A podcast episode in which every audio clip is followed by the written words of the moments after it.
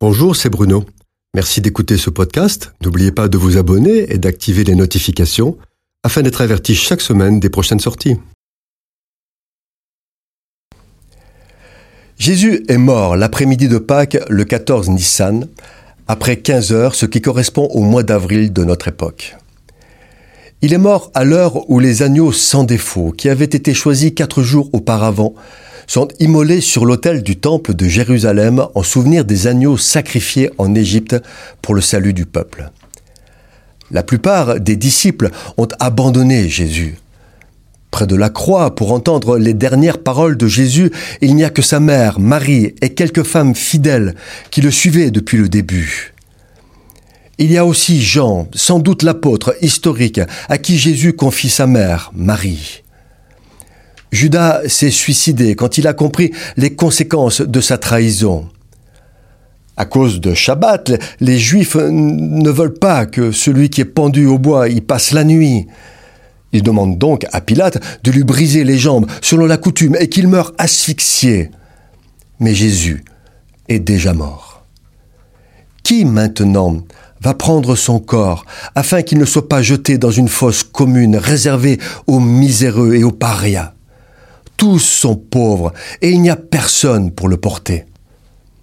Un homme se lève. Il s'appelle Joseph, de la ville d'Arimathée, une petite ville à 30 kilomètres de Jérusalem. Joseph est membre du Sanhédrin.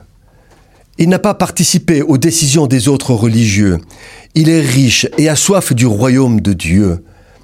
Il a le courage, lui le disciple caché, de réclamer le corps de Jésus à Pilate au risque d'être dévoilé, perdre sa réputation et sa place dans la société. Il prend en charge le corps de Jésus et le place dans un tombeau neuf. En le faisant, il affiche clairement et ouvertement sa position.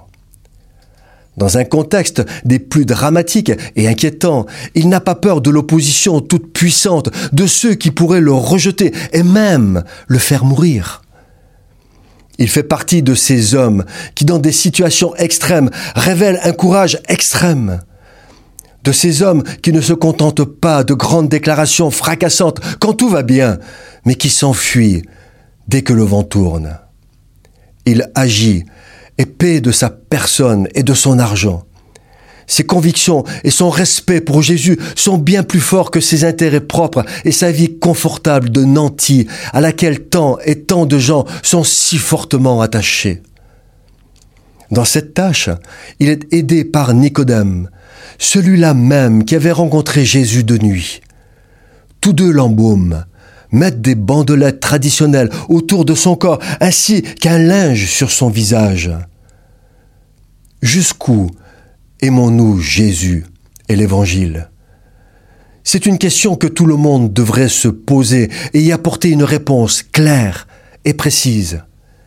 Personne ne peut présager de ses réactions face à l'opposition, l'épreuve, la douleur, la mort. Personne dans des temps à venir que la Bible décrit comme apocalyptiques et qui le sont déjà pour beaucoup de nos frères, nous devons nous préparer afin qu'au moment voulu, nous prenions les bonnes décisions et accomplissions les bonnes actions comme Joseph d'Arimathée l'a fait à son heure.